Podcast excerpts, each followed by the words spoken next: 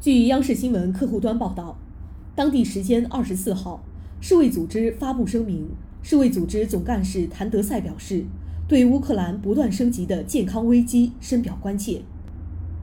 卫生系统应继续发挥作用，为人们提供针对所有健康问题的基础护理。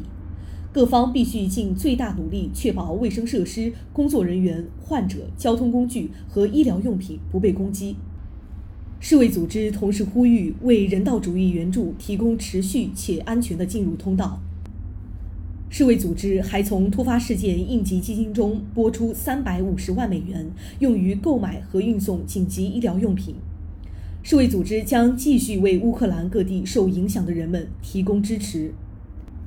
感谢收听《羊城晚报广东头条》，我是主播润言。